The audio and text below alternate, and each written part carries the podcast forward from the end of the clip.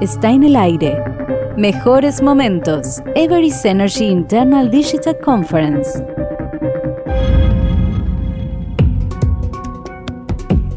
En este tercer episodio, con contenido de la sesión El futuro que queremos, de la primera conferencia digital de Everest Latinoamérica, ahora oirás a David García Escamilla, America's Head of Delivery Management and Operation and Head of People en Everest. Eh, quería contaros un par de iniciativas que, creo que desde el punto de vista de, región están en vuelo ¿no? y, que bueno, son iniciativas globales. Algunos de vosotros probablemente ya las, las conocéis porque os han tocado pero al final son iniciativas que si bien no, no, se han desarrollado o no las hemos pensado durante, durante este periodo, porque como decía Flora también, eh, gracias a, que veníamos entrenando algunas cosas, eh, yo creo que hemos conseguido eh, acelerar determinadas, determinadas iniciativas y, conseguir adaptarnos rápido, ¿no? desde mi punto de vista rápido a la situación creo que, es bueno que conozcáis y, que, de hecho profundicéis si hace falta después en, vuestras oficinas, ¿no? La primera es eh, relacionada con, la formación, ¿no? ¿Por qué, ¿Por qué, tan importante la formación? Si, si, ya era importante antes, ¿no? Yo creo en este momento en el que nos hemos metido en un, prácticamente en un ciclo de transformación de talento infinito, ¿no? A mí me gusta, lo visualizo mucho, me gusta mucho una serie que veo con mi hijo que es Flash, y, visualizo esta transformación del talento ya cada vez más en esa, en esa línea, ¿no? Que ves a, ves a una persona corriendo súper rápido y prácticamente ves la estela, ¿no? Pues yo creo que en esas estamos, ¿no? O sea, veníamos ya en, nuestro, en nuestro mundo relacionado con la tecnología con una, con una transformación brutal del talento, ¿no? De lo, que, de lo que las personas están queriendo, ¿no? Y, cómo quieren entrar en, en, todo este mundo de la tecnología. Yo creo que esto lo ha acelerado todavía más, ¿no? Vamos a tener que reaprender un montón de cosas Vamos a tener que, rehacer mucho de nuestro conocimiento en diferentes ámbitos, en los ámbitos técnicos, tecnológicos, en los ámbitos de gestión. Vamos a tener que, rehacer gran parte de nuestro, de nuestro conocimiento. ¿no? Y, por eso para mí es súper importante que, la apuesta clara de, por la formación, además por un tipo de formación muy digital, por decirlo de alguna, de alguna manera, ¿no? que permita generar contenidos y que, permita que cada uno de nosotros en nuestras casas, hoy, igual el día de mañana desde, desde una oficina, a veces, otras veces desde casa o desde donde estemos, ¿no? nos permita estar en constante, en constante aprendizaje. ¿no? Lanzamos hace relativamente poco, hace unos meses, tres, cuatro meses, el, Digital Festival of Learning aquí en, la región. Es una iniciativa que parte de, obviamente de la, de la Universidad Corporativa Global, aprovecha los, los, contenidos y aprovecha toda la potencia que tiene la universidad corporativa, pero que ya está diseñada para un contexto mucho más digital. ¿no? Entonces yo eh, esto ya está, lanzado, seguiremos incorporando contenidos a lo largo de, los próximos meses para todas las unidades de negocio y yo creo que es importante que conozcáis la iniciativa, que conozcáis qué contenidos hay y sobre todo que lo uséis, ¿no? que cada uno eh, está pensado para que cada uno consuma la, formación cuando quiera, cuando pueda, cuando, o cuando se planifique, ¿no? Aunque es verdad que habrá, habrá formaciones que, impliquen una, agenda, ¿no? Pero creo que es importante. Y, lo digo porque yo creo que prácticamente todos nosotros no sabemos muy bien qué vamos a estar haciendo dentro de, algunos meses, en, qué proyectos, en qué tecnologías, en qué modelo de gestión. yo creo que, que es súper importante.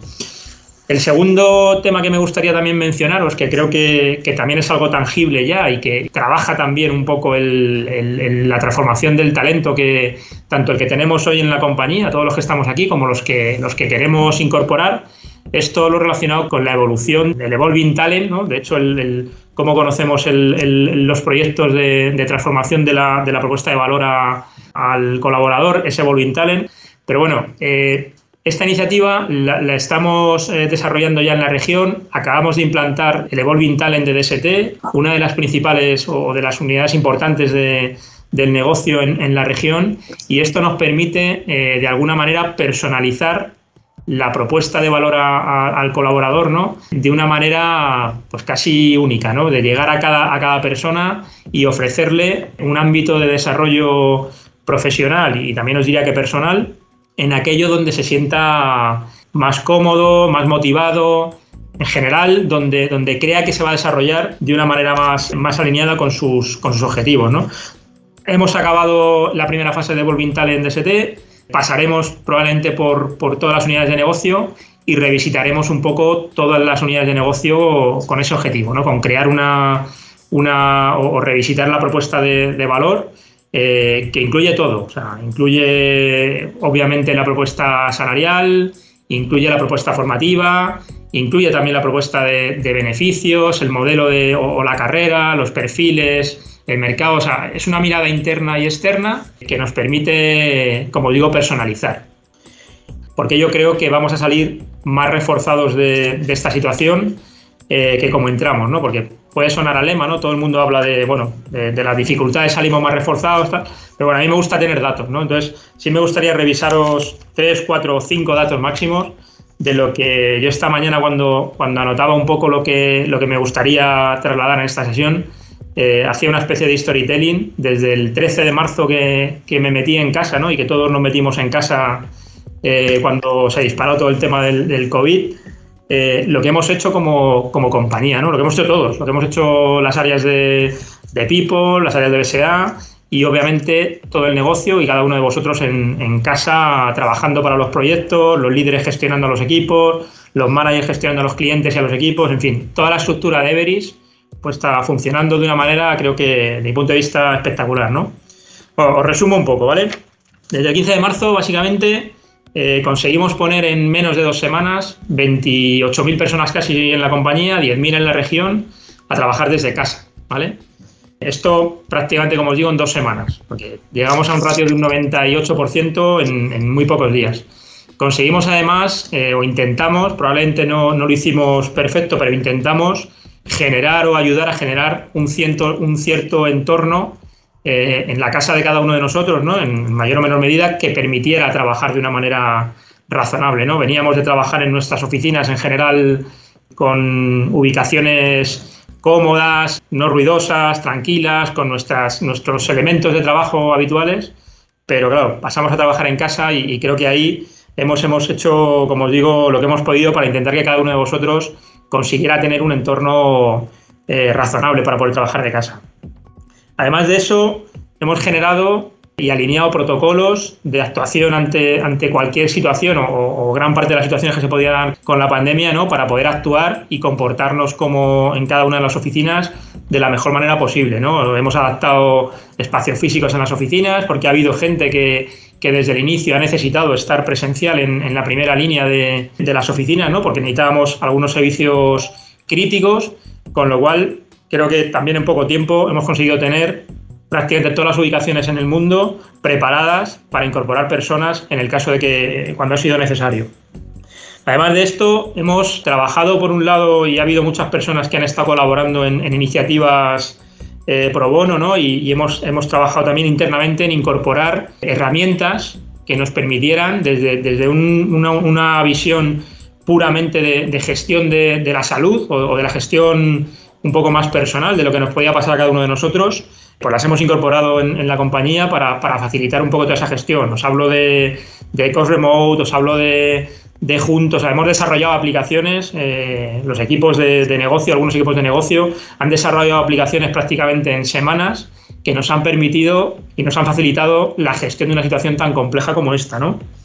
Hemos hecho, como decía Flora también, un montón de eventos de conexión con todos nuestros equipos en todos los niveles, desde los niveles de los, de los principales responsables de, la operación con los CEOs, CEO regional, CEO global, los equipos, en las oficinas prácticamente todas las semanas ha habido algún evento, de hecho a veces y a lo mejor incluso nos hemos pasado de, de ese tipo de eventos, pero con, la, con el único objetivo de intentar mantenernos conectados en una situación como la que hemos pasado, ¿no? Si os doy un resumen breve de, de lo que hemos hecho en números, ¿no? Eh, hemos conseguido asignar pues del orden de unas 500 personas en la región desde el 15 de marzo, por reasignar, ¿no? En, el inicio contábamos con un staffing muy grande, de, más de 500 de hecho, y a lo largo de estos meses hemos conseguido ir reduciendo ese, volumen de, personas sin, asignación y además con una componente de colaboración entre, entre oficinas de la región donde hemos colocado probablemente más de 100 de estas personas están trabajando en proyectos interoficina, ¿no? que creo que para mí es un, es un éxito. ¿no? Hicimos en abril el nombramiento de nuevos socios y nombramiento de nuevos directores. Ejecutamos el proceso de promociones de BSA. En septiembre nombramos los nuevos managers de la compañía. Hicimos más de 500 líderes en la región, también con las promociones de septiembre. Es un proceso de promociones que más o menos ha pasado en el orden de unas 6.000 personas y eso ha implicado, en un contexto como en el que hemos estado, muchas reuniones, mucha, mucha conversación para valorar a, todo nuestro colectivo de, personas que han entrado en ese proceso para al final completar según nuestro, nuestro modelo, que creo que es lo que, lo que más nos ha mantenido en la línea con lo que somos, ese proceso de promociones. Hemos hecho más de mil cambios de categoría en ese proceso de promociones. Y lo último que os digo, hemos contratado del orden de 2.500 personas en la región desde el 1 de abril. Yo creo que además de, pensar que, y de ser un lema, ¿no? que, que vamos a salir reforzados, a mí me gustan los datos, yo creo que esto a mí al menos me deja tranquilo desde el punto de vista de que creo que estamos haciendo lo que, lo que tenemos que hacer, estamos manteniendo nuestra esencia y creo que eso es lo que va a hacer que continuemos adelante más fuertes de lo que, de lo que realmente hemos entrado. Escuchaste Mejores Momentos, Everest Energy Internal Digital Conference.